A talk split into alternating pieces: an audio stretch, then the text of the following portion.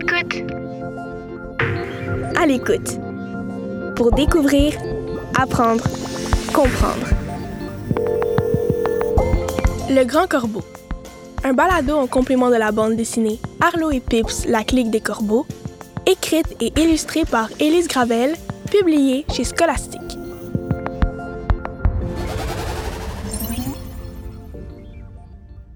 Le Grand Corbeau.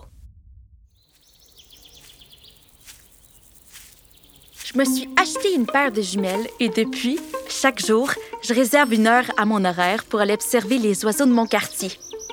Je compile toutes mes observations dans un petit cahier. Pour rendre ça encore plus amusant, j'aime me donner des défis, comme observer un oiseau en particulier. Hier, je voulais admirer un couple de cardinaux. Avant-hier, une petite citelle à poitrine blanche. Et laisse-moi dire que j'ai réussi mes missions haut la main. Ou haut la paire de jumelles? Est-ce que c'est ça l'expression maintenant? Aujourd'hui, je cherche un oiseau beaucoup plus gros. Un grand corbeau! Quoi? Quoi? Allez, les corbeaux, venez ici, mes jolis! Quoi? Quoi? Quand je pars en expédition, j'apporte en plus de mes jumelles et mon calepin mon livre d'observation.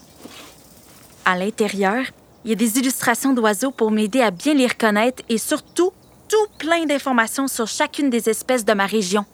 D'ailleurs, euh, je vais regarder ce que ça me dit à propos du grand corbeau. Ça m'aidera à mieux connaître cet oiseau et probablement que ça m'aidera à mieux l'observer. Alors, alors. Wow! 56 à 67 cm de hauteur. Oh là là, il porte pas le nom du grand corbeau pour rien. C'est deux fois la hauteur de mes jumelles. C'est gros comme un chat adulte. Mon livre précise que c'est un gros oiseau noir avec un gros bec fort. Écoute bien, ça dit ici que sa gorge est hirsute. Ses longues plumes pointues donnent l'impression que sa gorge est toute dépeignée et en bataille. Peut-être que le corbeau se lève toujours de la mauvaise patte le matin. Ou que sa coiffeuse est pas bien, bien bonne. Je m'égare. On peut observer le grand corbeau presque partout dans l'hémisphère nord de la planète. Donc, chez nous au Canada, mais aussi aux États-Unis, en Europe et même en Chine. Il s'adapte à plusieurs genres d'habitats, alors on peut le voir autant dans les petites villes que dans la toundra.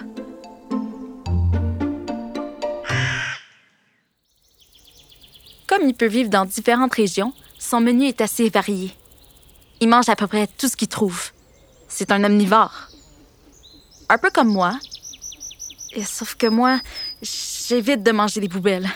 Parce que oui, parfois les corbeaux, ça mange dans les vidanges. Urk! Oh! Attends! Je crois qu'il y a un corbeau là-bas.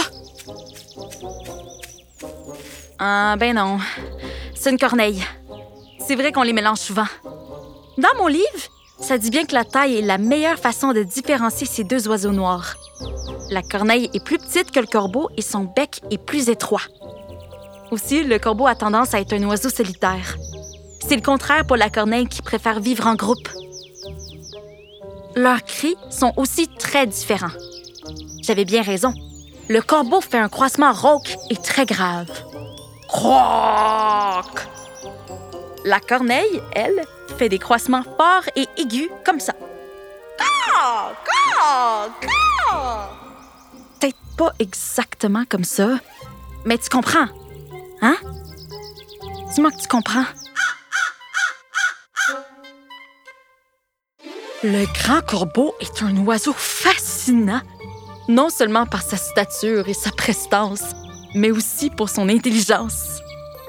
Imagine-toi donc qu'il peut résoudre des problèmes et même utiliser des outils, comme des tiges de bois ou des cailloux. Et c'est pas tout!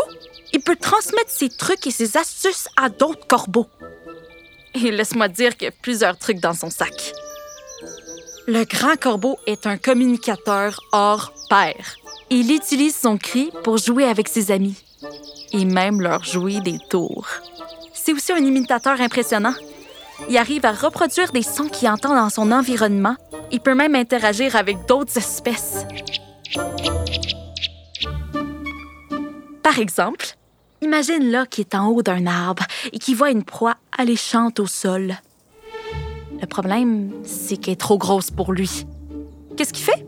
Ben, il est capable d'imiter le cri des loups pour qu'ils viennent faire le sale travail. Après avoir chanté et regardé les spectacles, le grand corbeau, lui, descend de sa branche et se régale de la carcasse. C'est intelligent, mais un peu ragoûtant. J'imagine que c'est sa façon de commander un souper. Ah! Je lis ici que le grand corbeau est un oiseau important pour les peuples autochtones. Il est très présent dans leurs légendes. Les communautés autochtones de la côte nord-ouest au Canada, comme les Aïdas, les Salish et les Aïsla, le considèrent d'ailleurs comme un personnage puissant qui transforme le monde. C'est lui qui aurait créé la terre, les animaux, les arbres et les humains. Pour éclairer le monde, il aurait volé le soleil, la lune et les étoiles à un chef qui les gardait cachés dans un coffre en cèdre. C'est beau, tu trouves pas? Dans d'autres histoires, par contre, le grand corbeau est considéré comme un filou. Il est égoïste et malicieux. Quand je disais qu'il s'amusait à jouer des tours à d'autres corbeaux, j'avais pas de faux. As-tu entendu? Aucun doute, c'est un grand corbeau. Vite, vite, vite, mes jumelles. Quoi? Quoi? Je suis là, va-t'en pas!